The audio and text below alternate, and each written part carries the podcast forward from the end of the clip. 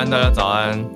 早安，大家早安，欢迎大家来到今天十一月二十四号星期四的全球串联早安新闻。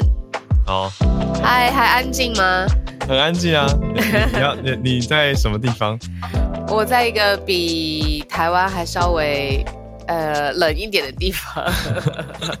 继续保持神秘吗？现在七度，对，非常冷。七度好冷哦，七度是台北寒流的时候的冷哎。对六度了六度了我刚才蛮冷的对蛮冷加入了你们你们有带大外套有有有有有有有有有我们都有对对对哦。他比较不怕冷呢就是还好我对他好像冬天都常穿短袖。我真的是我我而且我超好笑我很我感觉到很冷的反应是我会睡着我跟 跟一个就感觉像我失去了就是在这个世界当中继续奋斗的斗志，失去温度我，我算了，我睡一下，超好笑，真的超好笑。我常常想说，会不会我真的很多次感觉很冷的时候，我就会想睡觉，而且会立马睡着。这个机制很像是一个要被淘汰的动物。不会吧？我就听起来就是冬眠呢、啊。很多动物冬眠都很长寿。对呀，还有还有听友昨天传信息来跟我说，小小鹿是不是跑去卡达看世足赛？我怎么可能？我我就我就回一个笑脸。而且这位听友为什么不直接来问我呢？因为他在看世足赛，他我觉得他只是一时想到。但我跟你说，我在的这个地方呢，虽然六度七度，但在户外的人呢，工作也就是稍微分心了一下，在看世足赛，我觉得好好笑。哦，对啊。那就是，而且大家就看着手机上面的比赛，就是应该有下注吧。嗯嗯嗯嗯嗯。那要给更多线索吗？因为大家已经猜到什么纽约阿姆斯特丹。阿姆斯特丹现在还有什么线索？现在六七度，然后大家猜到阿姆斯特丹去了，还有什么线索？早安新闻讲过这个地方。早安新闻讲过这个地方。这个好，这个好，这个好。早安新闻讲，早安新闻讲过太多地方。对啊，太多地方。好啊，先神秘啦。好，神秘一下。先来盘点今天。丹麦，丹麦不是丹麦。好，盘点盘点。很多都是哎，听起来蛮想去的地方，可是不是哦。好，那我们还是来盘点一下今天的新闻。今天真的是一个很开心的开场。好，那这样应该有比较暖身，不会觉得那么冷。台北也转凉了啦，可是没有像还没有像你讲的那么那么凉。那我们今天先来盘点一下今天的四则新闻。今天第一则来了，嗯，从欧盟要应该说欧洲议会在推动欧盟要第九轮制裁俄罗斯，说俄罗斯支持恐怖主义等等等。而且我还看到了一个我看到心也凉了一截的新闻，可以补充进来，就是前英国首相 Boris Johnson，嗯，他说战乌克兰战争前，德国曾经一度希望速战速决，赶快结束，而且也不是只有德国这样想。就会觉得外交真的很现实，对啊，会觉得很现实。等一下放在一起讲。那第二题则是，嗯，也是延续的昨天晚上出现的画面跟事件，想说看深入一点。昨天晚上出现的画面是，嗯，富士康在郑州的厂爆发了跟管理管理者的冲突，而且我最近还学到一个词叫做“大白”。你猜大白是什么造型的人叫做大白？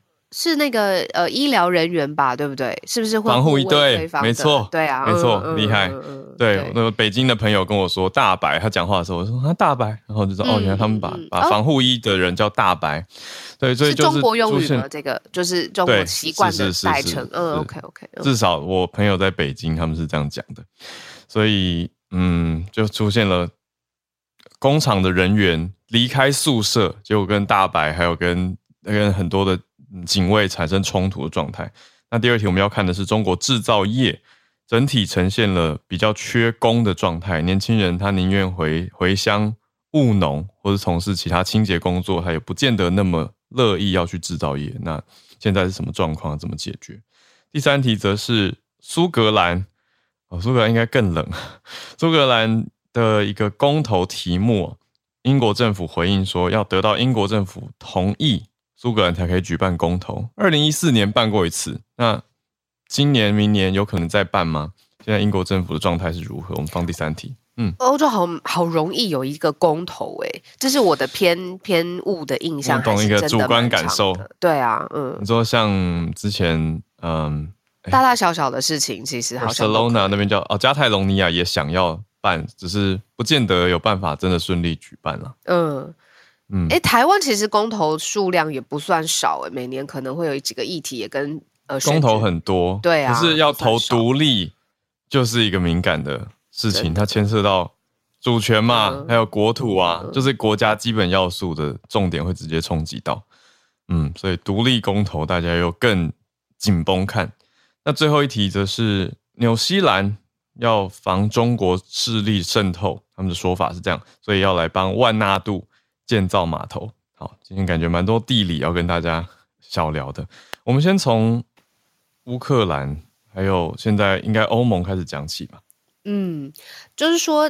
现代国家当中，现代政治体制当中，恐怖主义这件事情好像离得大家有点远。就是有一些国家，它可能里面有一些组织，或者是军队，或者是军队之后变成私有化之后的什么军团，这件事情，呃，电影上面常演。那日常生活当中到底还有没有呢？可能是在大规模的爆炸或是大规模的恐吓之后，到底发生什么样的后续？最近呢，是欧洲议会决定通过一个。决议哦，认定俄罗斯就是像这样支持恐怖主义的国家，因此呢，要求发动第九轮对于俄国的制裁。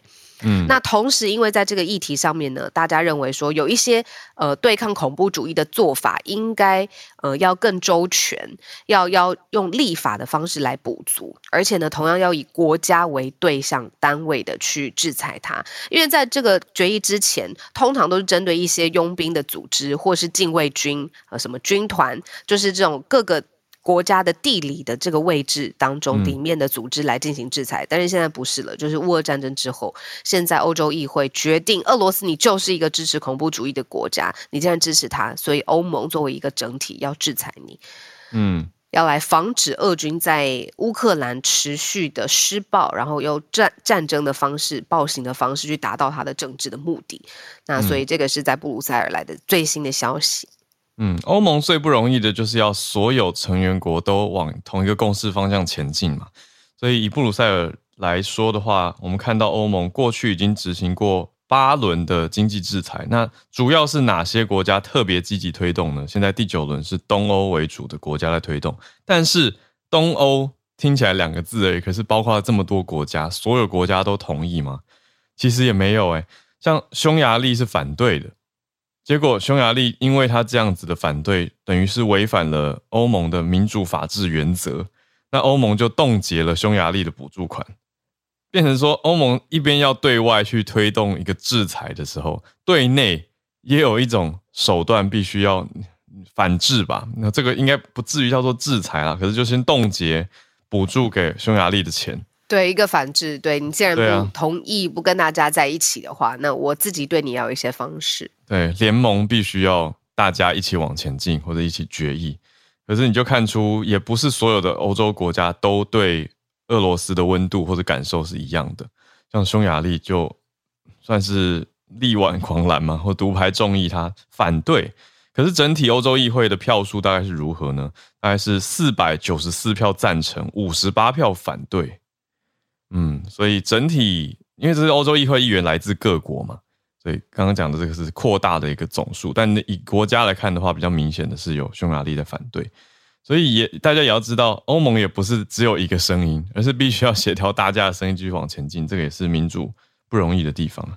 好，讲到这个，就是回到刚刚开题的时候提的，我看了很心寒的一个消息，是 CNN 采访 Boris Johnson，英国的前首相。嗯。因为他第一手的消息，我觉得算是爆料诶，他这个算爆料吧，嗯、就讲出 讲出其他国家的领袖的战争之前的态度，因为他当时是知道的，对啊，他是知情者，嗯、而且他是第一线跟这些人来往接手的嘛，交手的。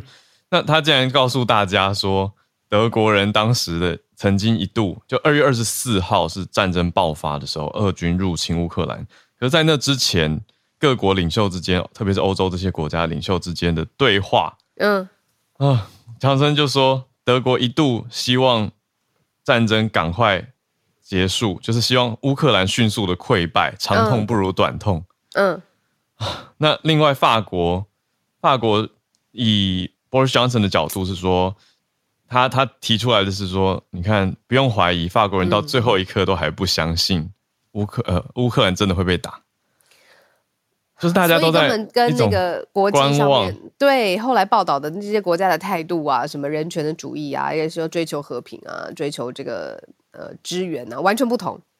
会会感觉对，会有这种感觉，会觉得说平常好像在高喊这些价值，可是你看着其他国家或是附近的小兄弟落难的时候，还觉得说啊，赶快赶快打打完了吧，赶快把它打完就就结束了吧。因为我觉得是要怎么讲啊？嗯，不是说这些价值都是空的，而是国际的交流就是非常现实。因为你你俄国之前。你看，你要看到战前战后，我觉得我想要持平讲一下这件事情啊，就是因为战战开始战争之后，欧盟也真的做出了很多的决议跟变化。对，包包括了就是呃，它金援的类型啊，金援的力道啊，然后还有提供武器啊，还有能源政策要各个阶段其实是不同的。对，没错，对，就是减少依赖，真的有在做这些改变，所以我也不会说那个什么所谓的民主自由、捍卫西方价值等等是空的。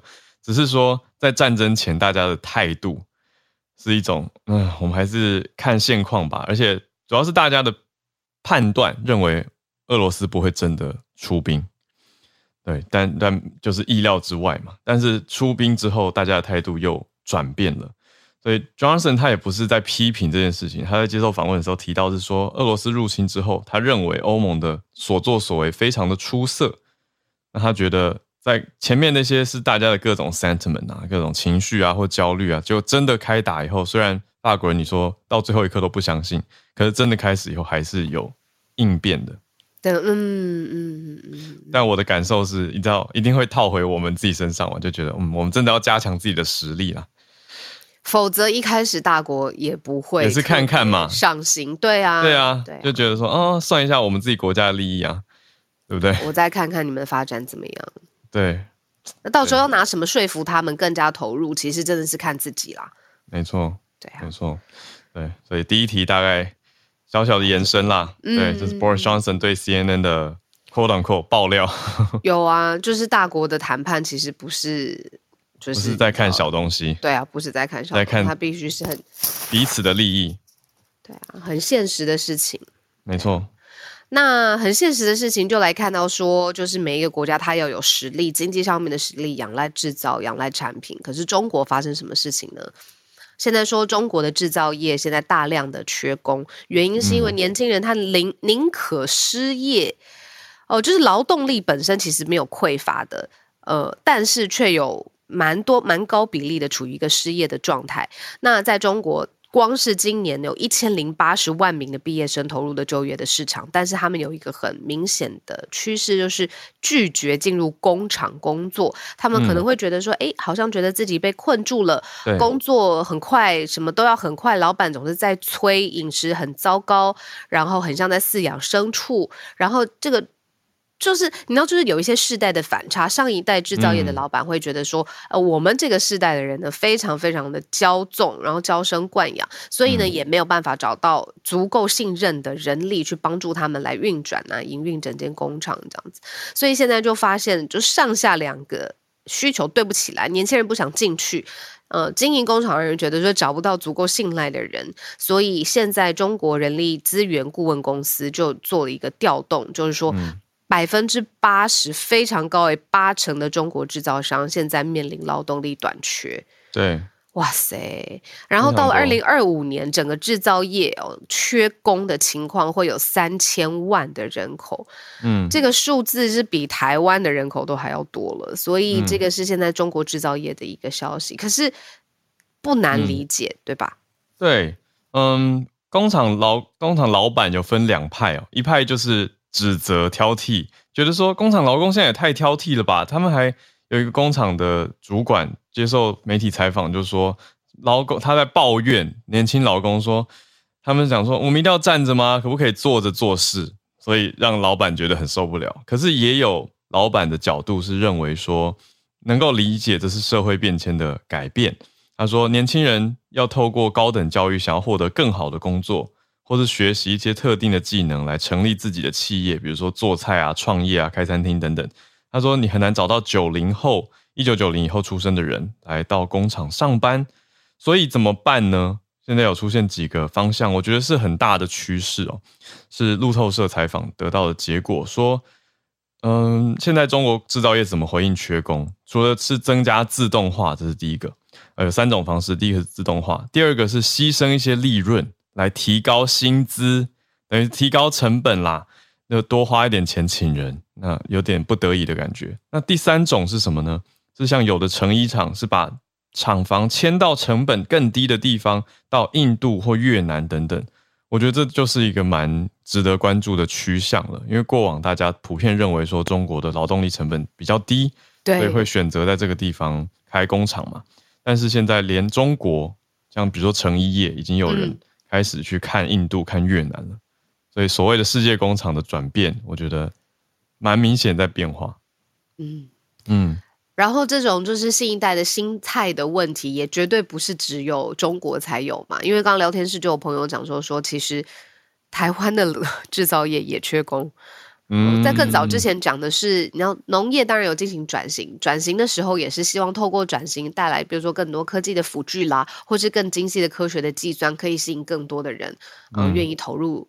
可能传统意义上会觉得啊，只有劳动力很辛苦的这个产业当中，嗯，那。缺工的问题，除了就是呃呃，我们刚刚说劳动力减少之外，其实以台湾来说，还有就是那个城乡差距，你的你的生活水准是不是有办法在各地维持一致跟平均？其实它是一个很连一连串的问题，不只是制造业当中它失去了呃主要的人口或人力，那它还有整个产业当中怎么跟其他产业平衡，就地理区域怎么跟其他区域平衡的问题，所以算是蛮立体的一件事。嗯，对，台湾的确也是有缺，不过台湾很多补足这个空额的是用移工的方式啦，呃，引进移工的方式来补足这个缺额。对，因为台湾就是我们常在讲的啊，少子化，那那很自然的就会往这个方向呈现出来。的确，好，但昨天晚上看到，我觉得还是要补充的是，在郑州的富士康，哎，出现郑州，嗯，对啊，出现这些画面，因为之前。我们有在早安新闻讲过嘛？苹果难得跟官方一起共同声明，大厂一起发声明，嗯、就是看当时的状态听起来好像比较好了。可是昨天晚上又出现了一个大规模的新进劳工跟警方之间的抗抗议，对啊，对他们就是在晚上入夜之后离开宿舍，有号号称有万人，已经有一些影片传出来了，就是跟武装的警察对峙，而且。警察跟这些护卫员，他们还有动手打人。嗯嗯，在在就是依我的了解，就是富士康这三个字，在中国，甚至是在现在在台湾朋友听起来，也是会觉得立刻就是会跟劳工的问题连接在一起的三个字了。嗯，然后其实说实话，中间已经有好几年没有这种呃很尖锐的议题在发生，当然各种。官方的努力没有停止过，但是现在又有新的影片出来，这真的是非常非常严重的一件事情。尤其现在疫情，那大家到底是抗议什么？除了疫情是一个很严格反动，让让他们压抑跟反动的元素之外呢？主要其实还是牵涉到补贴金额的政策，就是钱呐、啊。跟之前呃，根据一个推特账号叫做李老师，不是你老师。他是在转发这些劳工的讯息，他说法是说，劳工在抗争或抗议的是补贴金额跟之前承诺的不同，所以很多新进的劳工是在深夜聚集要抗议。画面上至少有上千人，可是也有消息说有上万人，那就不太确定确切的人数，但是知道的是有爆发冲突跟抗争，就认为说跟之前谈的福利条件有差异。嗯，所以。说之前他们去领现的时候，本来说答应富士康说一人要给人民币一万块，就是台币四万多的离职金，让他们返乡。结果后来去领的时候，只领到三千块，就只领到三分之一，所以不满的情绪又酝酿了出来。这是目前我们这边看到的消息啦，就觉得嗯，很很感慨吧，就是觉得哇，这些事情。还是在，不同的角落持续发生。对，那他也会因为这样的事件爆发，而在国际上，你说苹果供应商，对啊，怎么看供应商？对，对啊，也会有很后续的影响。对，很多的效应。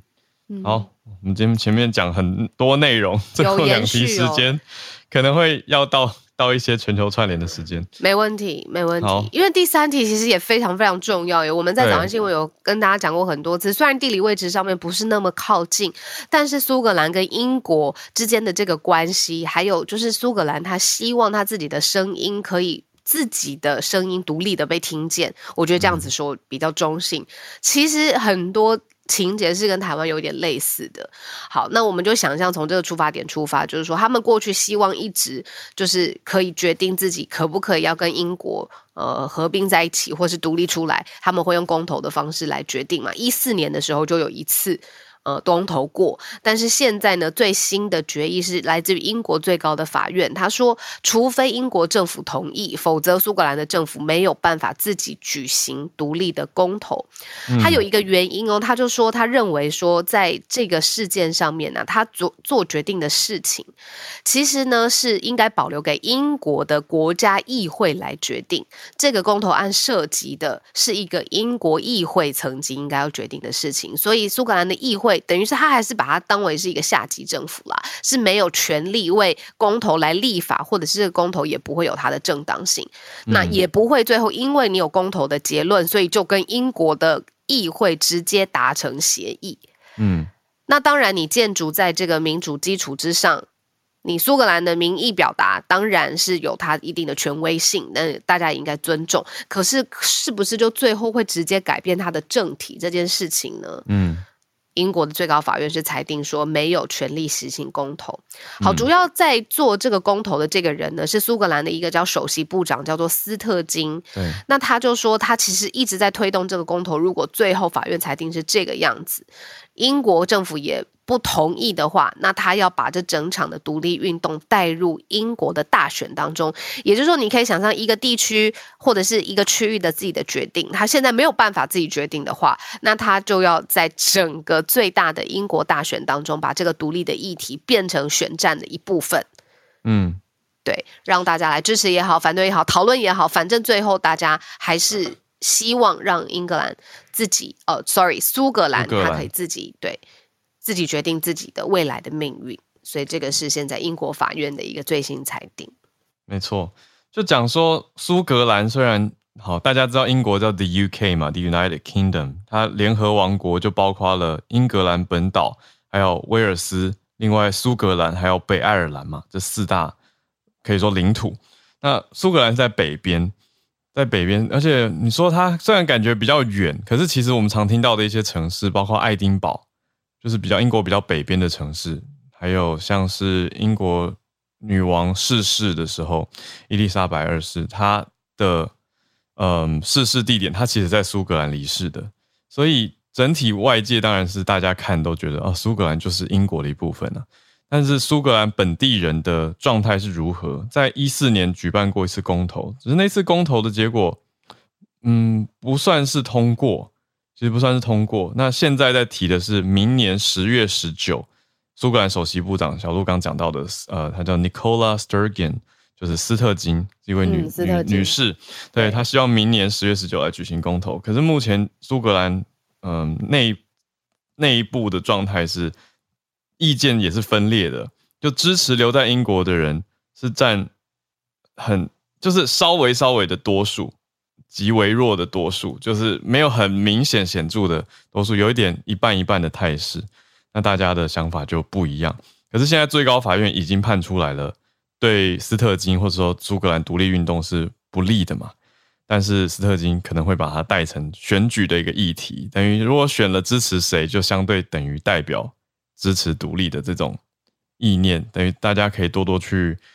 我觉得我们也都需要再多去看，多去了解，因为说实话，我们对苏格兰了解应该是比伦敦来的少很多，少很多，少很多。当然，就是在文化的，嗯，你说影响力上啊，或者是他们真正当地人在意的差异度是什么？细节其实也跟呃地球的另外一半端的人，可能也不太了解台湾跟。呃，中国大陆，你说日常生活当中习惯的差异、文化的这些，嗯、呃，细微的但显著而且重要的变化，对吧？对，嗯，是的，嗯嗯，所以苏格兰目前是看到最新消息是到英国的最高法院裁定，那独立的概念或者是一些想法，一定还是会持续，不会因为这样子的裁定就终止的，所以它还是一个慢性问题啊。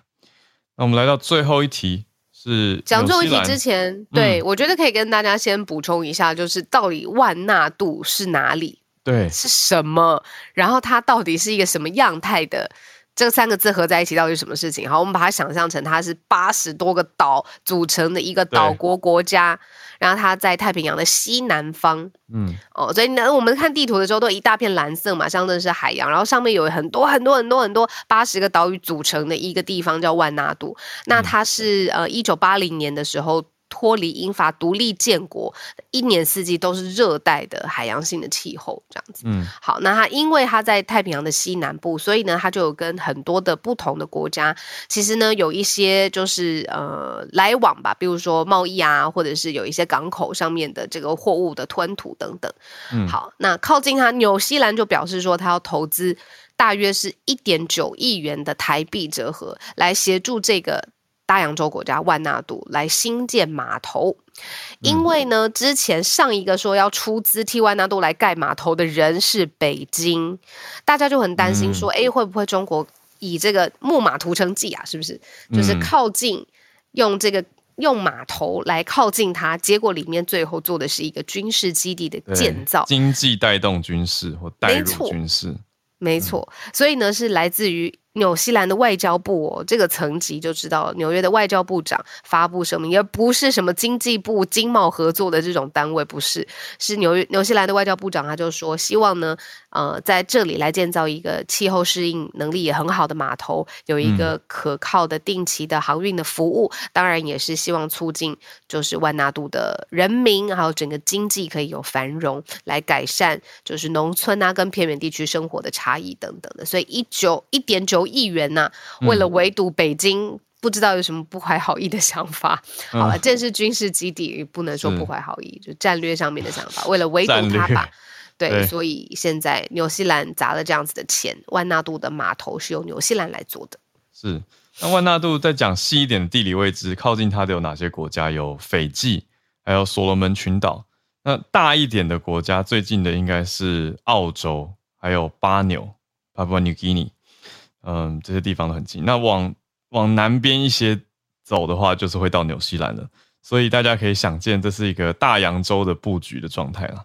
啊，就是在太平洋的西南西南区域这些地方，也在注意联盟跟布局。还有，当然中国的军事影响也会是一个很重大的考量因素。所以纽西兰现在出手，决定要来帮万纳度盖码头，首都的码头。嗯，没错。嗯。好，今天我们四题的新闻的盘点，从呃欧盟呃怎么看俄罗斯是不是支持恐怖主义的国家，最后决定是要对他发动第九轮制裁。到中国的制造业现在八成呃制造业工厂缺工，在谈到呃英格兰他要建国独立的建国这样子的公投，现在被反。呃，判定说你英国的政府首先必须要给你同意权，你才有办法行使。最后讲到纽西兰替万纳度建造码头，是为了防止啊、呃、北京可能有不同的想法。那四题的新闻到这边告一段落，现在邀请大家来跟我们一起串联哦。刚才不论是有资讯想要补充、嗯，或是告诉我们更多不同的分析，以及我们今天没有观察到的新闻，都很愿意。很希望听到你的声音，可以上来跟我们一起串联。那前面的声音，前面的大家，我会跟大家一起。那后面我们可能要提早一点点，我们行程要出发了，嗯、所以先跟大家说一声，谢谢浩尔。好，那来欢迎大家全球串联啦，看看大家有什么议题。哇，我已经看到有听友有题目来跟我们分享了。每次看到大家举手，都觉得很开心。也欢迎更多听友都可以来分享消息。我们时不时也会有新的声音。大家都很欢迎，来，现在跟我们熟悉的声音先连线，跟东京的翠翠，翠翠早安，Hello，早安，小鹿早安，好，好，今天来个东京的，呃，我觉得有点科学的新闻，oh. 好，就是我不知道大家知不知道独角仙啊，它其实是夜行性动物，嗯、对，我也知道，知道，对、嗯，但是呢，就是在日本的山口大学有一个讲师，他就研究。出其实夜行性动物之所以是夜行性动物，不一定是跟它本身有关，可能是跟它的环境有关。好，那其实基本上，因为其实在日本呐、啊，独角仙是一种很夏天的时候，就小朋友会去找会去抓它，就是有那种类似什么科学研究、自然研究的一个生物。所以其实，在日本还蛮就是在小朋友之间，甚至连大人都会有那种去抓独角仙的人。所以其实很疯独角仙的人蛮多的。嗯、那其实独角仙它在夏天，它在森林之间，它大概的出没时间通常都是在夜间或是到早上，可能五六点之前是比较容易会看得到那个独角仙的。所以其实很多爸、嗯、爸爸啊，都会在晚上的时候，就是带小朋友去公园抓独角仙这样子。哦、好，但是呢，嗯，其实为什么独角仙它会在夜晚，就是甚至在早上，就是清晨活动？原因可能是因为它有一个非常强力的天敌。但是其实我们讲到独角仙，我们也说它是昆虫界的王者，因为它那个脚有没有，就是非常的有力。嗯、我说它那个爪，那个什么，就是那个。头上的角，对对，非常的有力，对，嗯。但是问题是，就是山口县这个教授呢，他发现啊，就是当独角仙它在早上，它在吸取树液的时候，它的天敌就出现了。那它的天敌呢，其实是大虎头蜂。对，我想说，哎，虎头蜂的确它的毒针很。就是很可怕，嗯，可是问题是那个独角仙的甲，就是它的壳这么的硬，怎么可能会抽破呢？嗯、其实呢，就是大黄蜂啊，就大虎同蜂啊，他们在攻击，他们为什么要攻击独角仙？其实第一个原因是因为他们也要吸取那个树液，所以他们才要去攻击那个独角仙。那他们的方法呢是？他们会一直去反复的攻击独角仙的脚，去咬它的脚，然后最后，因为其实独角仙脚很细，那或许是它的弱点。嗯、结果他们就把那个很就是很大只而且又很重的独那个独角仙啊，就从脚就是咬一咬，咬到把他们甩出去，掉到地上。哦、那这个教授他就是研究了好几天，他每天就是这么早就是去，然后发现啊，就是。独角仙啊，他们会因为就是大虎头蜂用这种攻击的方式而选择就是逃离，而变成因为其实虎头蜂本身是早上，它算是晨间型的动物，所以它其实是早上就是出动的。嗯、那然后后来就是这个教授，他就是用那个就是可以防那个虎头蜂的一些就是液体去把那个虎头蜂给把它。拨开之后，他们发现就是独角仙啊，原本是在晚上活动的独角仙，竟然会在早上出现。嗯、那他也是因为这个研究才发现，其实独角仙并不一定是自愿在夜间活动，而是因为他的天敌会在他早上想要在吸取树液的时候攻击他们，而让他们不得不变成在那个晚上的时候活动，躲避敌人。对，躲避敌人的关系。嗯、那嗯，很有趣的是他，所以他。这个他也在那个美国的期刊上面好像已经有做发表了，所以呢，这个结论就是说呢，其实我们所谓的夜行性动物啊，说不定是因为有什么原因才让它们变成了夜行性动物，所以呢，他之后还会继续研究，看看有没有类似的就是生物有这样的表现。好，以上就是我的分享，谢谢。谢谢翠翠，这很有趣。我觉得我刚刚脑海中的画面是一群独角仙就躲在躲在树洞里面在开会。然后就说虎头蜂晚上 白天会来，所以我们晚上再出去采集，一个军事会议的状态。而且无独有偶，无独有偶，翠翠讲的这个，我刚好也看到，在去年的时候，日本有一个小学生也推推动推出了一个他自己的自主研究。他这是关东埼玉县的一个十一岁青少年，他叫做柴田亮，就是 Dio Shibata。他他推出一个他的研究说，他从一九年就研究到二零或二一年，他就观察他自己家院子里面两种树，有光蜡树，还有一棵另外的树，呃，那个栗树。那说独角仙其实整天都会在光蜡树上活动，会觅食或交配，可是它只会去栗树上面的是夜间。那现在翠翠讲的这个新研究是，包括了敌人的状态也会影响他们。我觉得这样听起来独角仙很聪明，而且。活动很多，他们会自己选择比较安全跟比较有趣的活动来执行，很有意思。谢谢翠翠。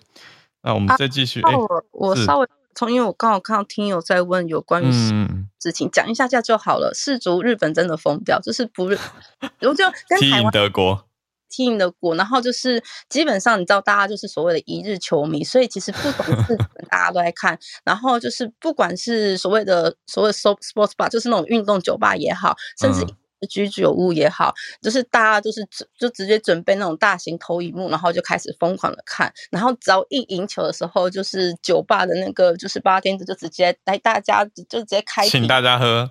那就请大家喝。我就我看到我的，不管是我的推推特也好，或是我的 Facebook 或是 Instagram 也好，全部就是氏族、氏族、氏族、氏族、氏族这样，就是就是一定疯。我觉得这点可能。这跟其实跟台湾就很像，就真的是疯狂，然后大家就是疯狂称赞，然后包括在日本的台湾人也是感染到这个气氛，然后他们就说哦，日本打得很好，然后反正就是大家就是疯了，然后大家都熬夜这样子，对，这这个真的是就是很很可怕的，一一片战声这样子。对，你们店里也有吗？我们店没有，我有听到大家在讨论，有人在看，哦、就是对，但是又比较早离开，我没有看到，但是就是。嗯，非常的夸张，就是到哪里就是听到那个哇，太可怕了，太赞了这样子的，一片刷，大家很热血。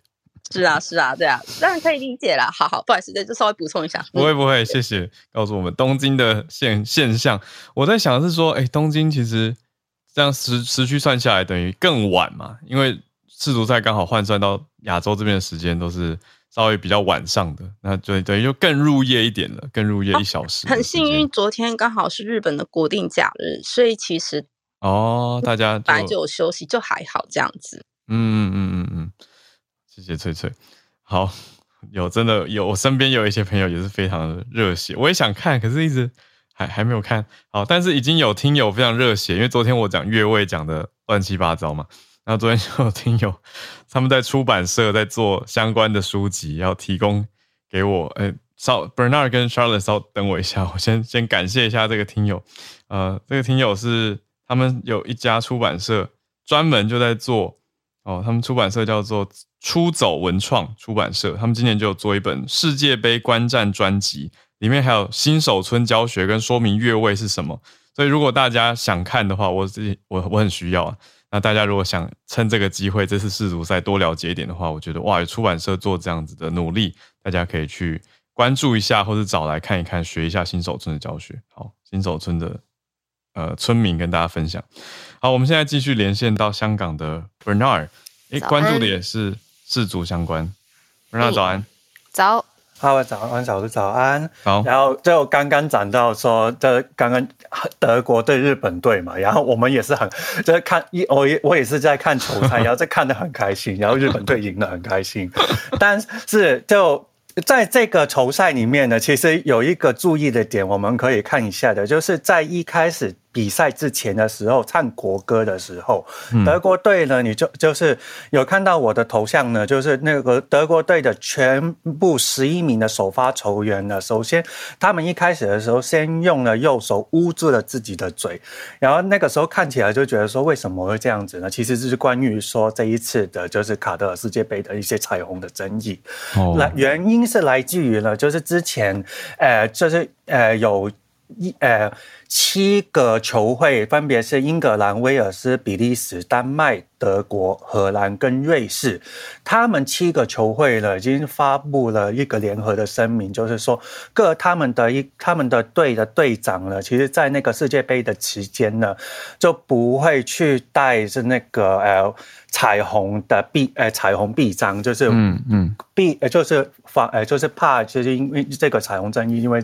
卡达就是卡达就是一个就是呃反反同志的国家，嗯，所以其实但其所以这个是。一个呃，他们一开始首先那个德国队的一个呃反对的这原因，然后其实这一次的那个彩虹争议啊，其实陆陆续续其实有很多呃不同的人其实被阻止日常，比方说有一个美国的记者，然后呃美国的记者他的名字叫 Graham Hall，然后他跟对荷尔，然后他之前他就因为他的那个他有一个 T 他。入场的时候有一穿了一个 T 恤，他的 T 恤是一个彩虹的足球的图案，然后就被呃，就是被那个进场的时候就被呢球场的保安呢，就是阻止他阻止他入场去观赛。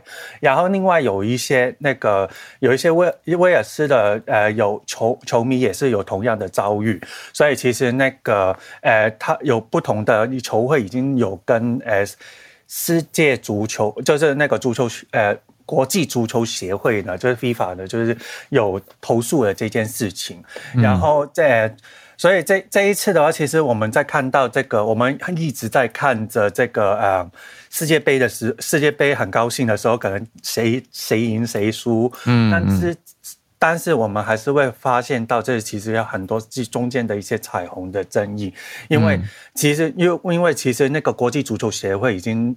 讲到说，如果那球队如果有做呃带着彩虹臂章去参加，这队长有参加彩虹臂章去参加就比赛的时候呢，其实他呃 FIFA 都会对他们就。会进行体育的制裁，呃，可能是可可能是禁赛啊，或者这等等之类的东西，嗯，呃，红黄牌啊，是有很多的不同的一些一些不同的呃惩罚的规则，嗯、所以其实呃我们在看的时候，就可能我们稍我对于一个我就呃对于呃同志议题比较关注的人的话，嗯嗯就会呃稍微会注意到这个点这样子，一项是我的分享。谢谢 Bernard。对啊，所以德国的选手，嗯，说选手嘛，对这些足球员，他们的采取的抗议方式其实还蛮，我觉得蛮大胆的，就是在合法当中找一个大胆。他们在上场合照的时候，每个人都手捂住自己的嘴巴，代表自己被噤声嘛，不可以发表自己对于特定议议题或立场的声音，所以它是一个蛮意向性的的抗议啦。但是你看。FIFA 禁止你戴彩虹臂章，但是没办法禁止你捂住自己的嘴巴嘛，所以他们就用这个方式来抗议。可是大家也都看懂了，因为加入了 Bernard 刚跟大家补充这个脉络之后，大家就懂这些德国的球员在做什么事情。好，但还是提出了日本啊，啊，这就是 大家同时在看这些场边的争议，同时也要看球嘛，所以这次世足赛也是变成一个很特别的风景。谢谢 Bernard。那我们再继续连线到美国的。Charlotte，南加州 Charlotte，今天关注的题目是，Hello, 嗯，好人跟小鹿早。博呃，图书馆吗？保安。不是，他这个是啊耶耶尔的法学院。哦。嗯，然后我我相信，可能大家前几天或许在别的地方有看到这样的新闻。然后之前有一个听友就是有送讯息问我，然后我就想说帮大家整理一下。那因为他从呃，应该是一个礼拜前吧，最早就是发出这个这个声。讲最早起义的是耶鲁跟 Harvard 啊，Harvard 耶鲁跟 Harvard 的法学院，他们分别在现在是啊、呃，在这个 US，大家知道说这个在美国念这个研究所都有一个 US News 的这个 ranking，我相信大家都有看过。嗯、然后呃，耶鲁跟 Harvard 的 Law School，他们啊、呃、就是非常高调的接受啊、呃、华尔街。应该是《华尔街日报》的采访，然后啊、呃，他们也声声明哦，他们正式退出这个所谓的排名。那退出排名之后，后面就有开始 Top Ten 的学校开始一个一个跟哦，但到到后来啊、呃，现现在最新的就是这两天我看到是啊、呃、Berkeley 啊、Columbia 啊、嗯、Georgetown 啊，就是这几乎都是前前几名的前十名的学校，一个一个的跟进。嗯、那为什么这个嗯？呃耶鲁其实是排名第一的，那 Harvard 应该是第三或第四吧。第二名是 Stanford，第三名好像现在是 Chicago。前几名有时候会换来换去。那他他们其实对于这个 US News 的这个 ranking，他们觉得除了非常商业化以外，他们觉得这个 ranking 导致于啊、呃、会背离法学院这个教育的理念 priority 跟价值。为什么呢？嗯、因为啊、呃，为了要迎合。好，这个大家都想要争取说在，在在这个 US News 的，比如说排名，因为好像很多人都是看这个在申请。嗯、那他们的这个 indicator，或者说他们就是，比如说他看 LSAT 的成绩，看这种所谓标准化测验的成绩。然后我举一个例，比如说啊、呃，为什么为什么他觉得会违背这个啊、呃、这个这个他们的价值是说，当他们在、呃、教育或作育这个法学。的人才的时候，他们觉得所有这些商业取向比较重的，就是呃，US News 的像这样子的机构，他会把任何，比如说他如果这个法学院毕业，他去念博士班，他以后要教书，或者是他进入公部门。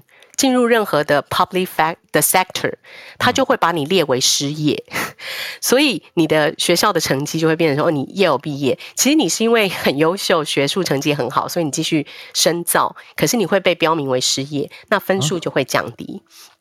那这是一个举例哦。那另外，比如说，呃，他他觉得还有很多背离价值的说，他们希望在比如说各个族群，或者是他们希望他们的奖学金是 scholarship。By need, not by merit，就是说，不是大家比成绩。是我的 financial 应该给需要的人，好，然后再来是所有的这些啊法学院的这些，他他的分数可能是以啊你进去就业之后，你的毕业生他们的薪水多高，好，那会决定你的这个 学校的排名。所以所有的这一些 criteria 都让这些前几名的学校觉得他们是属于受逼迫的状况，就是说他为了要配合他，然后也会导致他们。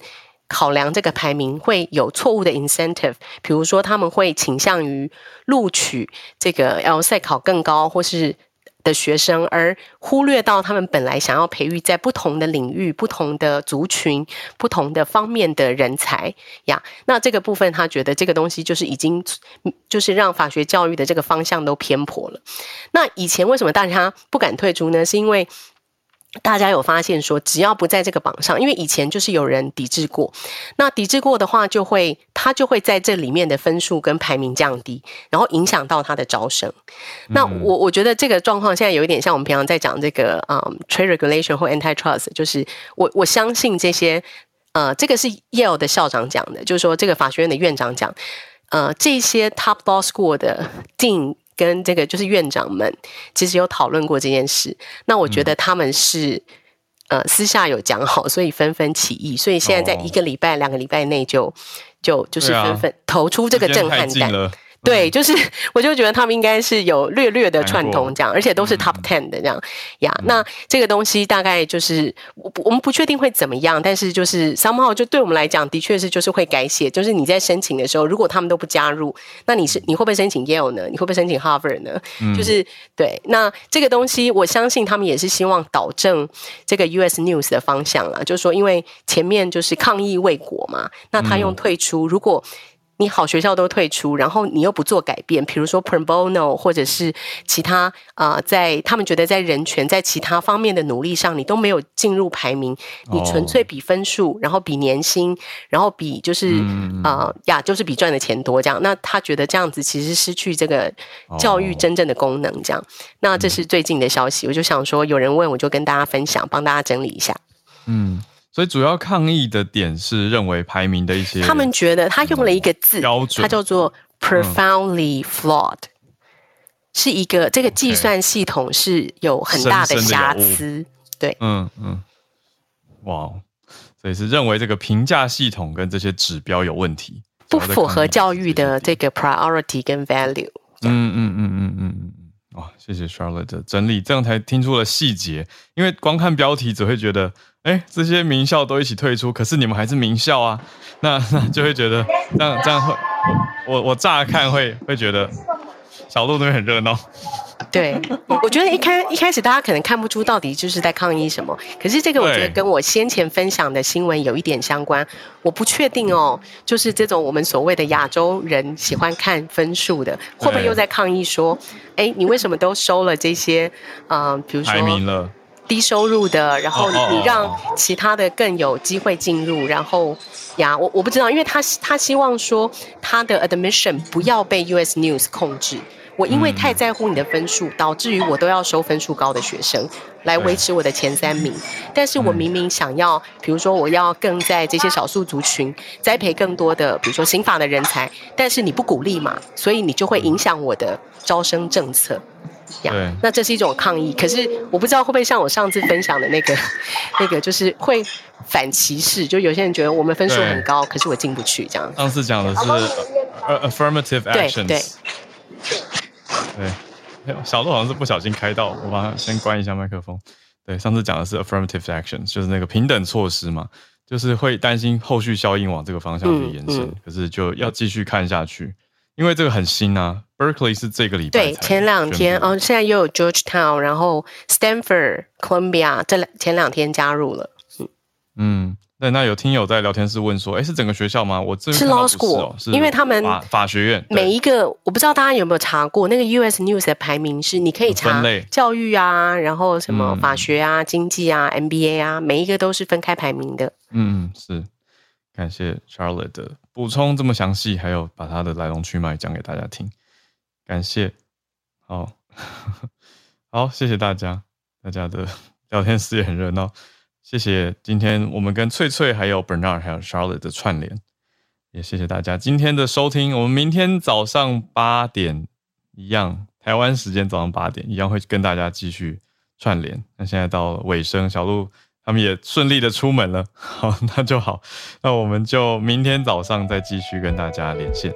谢谢大家今天的收听，明天见啦，大家拜拜。